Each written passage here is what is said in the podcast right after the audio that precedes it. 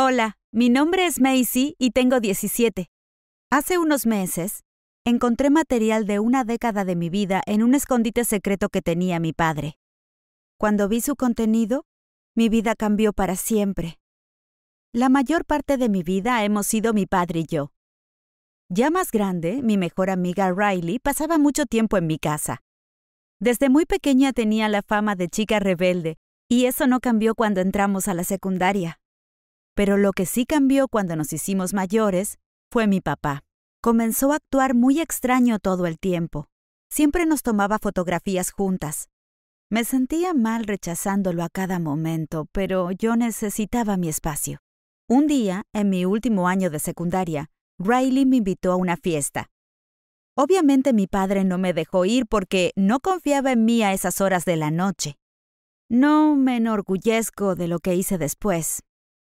Me escabullí cuando mi padre dormía. No hice ruido alguno. Sabía que tenía todo el tiempo del mundo siempre que no volviera muy tarde. Al día siguiente, mi padre me llamó a la cocina y me dijo que estaba castigada por escabullirme por la noche. No sé cómo lo supo. Me ordenó que limpiara toda la casa. Mientras él se iba al trabajo comencé. Me moría del aburrimiento, pero eso cambió cuando limpié una foto. Sin querer tiré el marco al suelo y el vidrio se hizo añicos.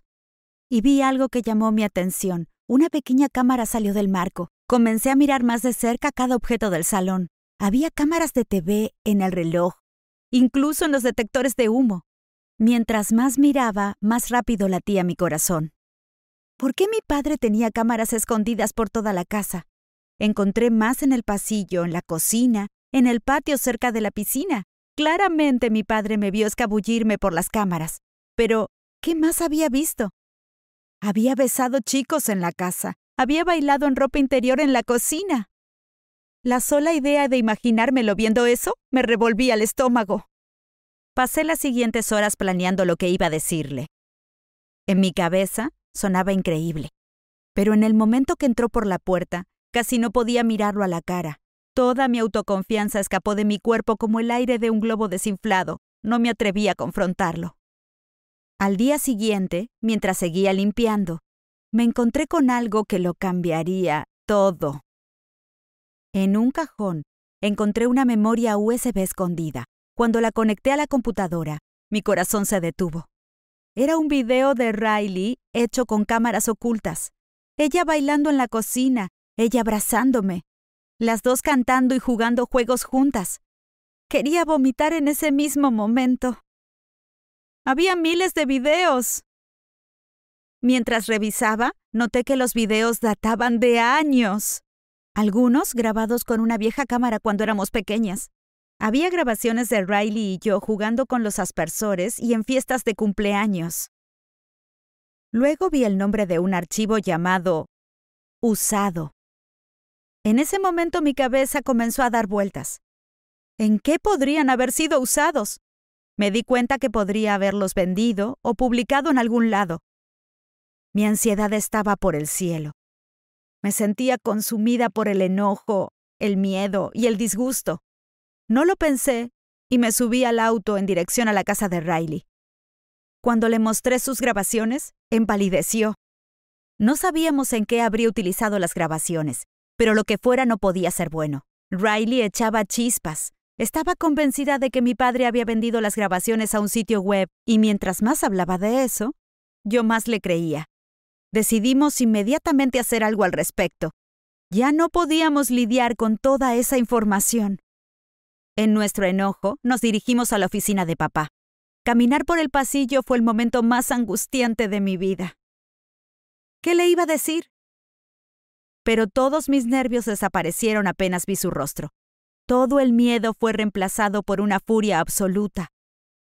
Comencé a gritarle preguntándole para qué eran los videos que había encontrado. ¿Desde cuándo me estaba espiando? Todos en la oficina nos miraban, y mi padre tartamudeaba buscando qué decir. Yo sabía que quizá estaba arruinando la vida de mi padre, pero no podía controlarlo. Me salían lágrimas de los ojos. La gente podía oírme gritar a kilómetros de distancia.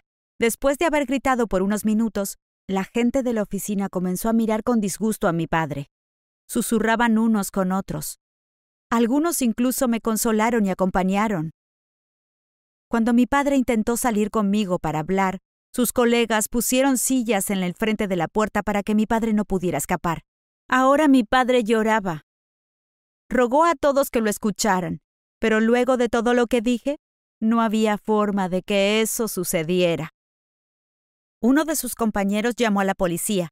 En principio no quería involucrarlos, pero me di cuenta que si mi padre guardaba grabaciones nuestras, tenía que hablar con ellos. Minutos después, la policía golpeaba la puerta para interrogar a mi padre. Los reclamos fueron tomados muy en serio. Entraron sin vacilar por la puerta. Arrojaron a mi padre al suelo y lo esposaron. Yo no quise mirar. Me cubrí los ojos y me volteé horrorizada por cómo mi vida había llegado a ese punto. Mi padre se iba a prisión. ¿Qué significaba eso para mí? En el suelo, esposado, mi padre le suplicó a la policía que lo escuchara. Les dijo que había un tremendo malentendido. Mi padre les dijo que necesitaba mostrarnos qué eran todas esas grabaciones. Indecisos, los policías lo dejaron ponerse de pie y lo condujeron a su computadora. Les pidió que cliquearan en el video titulado Graduación cuando comenzó el video, me, me sentí confundida. Eran grabaciones de Riley y mías jugando de niñas mientras poco a poco íbamos creciendo. Estaba ambientada con música suave y poemas entrelazados con el metraje acerca de la importancia de la amistad. Por un momento, olvidé que las grabaciones fueron tomadas con cámaras ocultas.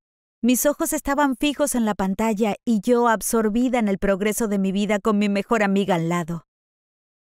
Mi padre explicó que nos grababa hace años para hacernos un video de graduación para nosotras. Quería a Riley como a su propia hija. Sabía que para la graduación yo estaría triste por la ausencia de mamá. Por lo que él ideó este plan hace muchos años. Cuando comencé a rehusarme a que me tomara fotos, él escondió cámaras por la casa. Sabía que no estaba bien, pero no quería que sus años de grabaciones se fueran a la basura. Quería que yo conservara todos los recuerdos para cuando yo tuviera su edad. Y también para cuando yo dejara nuestra casa. Un torrente de emociones me golpeó. Me sentía aliviada, me sentí culpable y también traicionada. Los policías le dijeron a mi padre que sacaran todas las cámaras. No era apropiado filmar a la gente sin su consentimiento.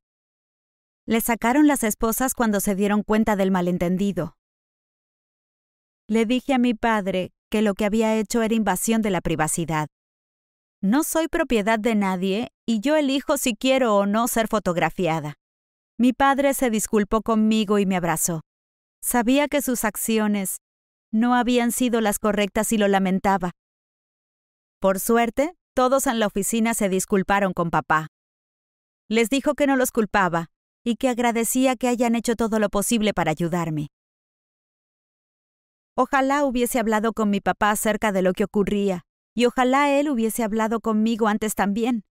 Comunicarse es muy importante en una familia, y a nosotros, por no haberlo hecho, nos cuesta casi todo.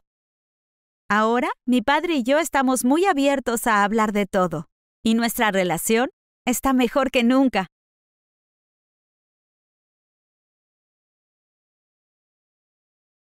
¿Lo notaste?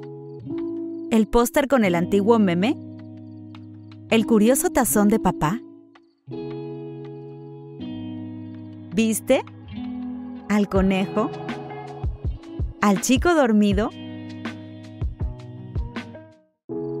Dale like, comparte, comenta.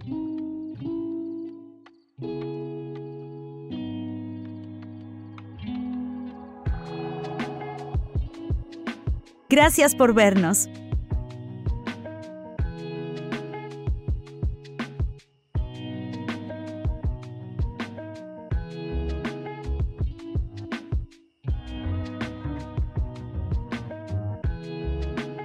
¿Te gustó la historia? Dale like y comenta y suscríbete a Historias de la Vida.